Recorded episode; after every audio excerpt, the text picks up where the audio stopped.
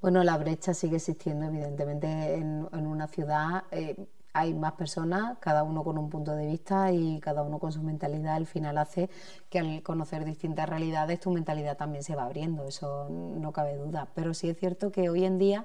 yo creo que la brecha tan enorme que existía entre el mundo rural y el mundo urbano se ha ido disminuyendo, aunque todavía la presión hacia la mujer en el mundo rural es muchísimo más grande que en el mundo urbano, eso, eso es innegable,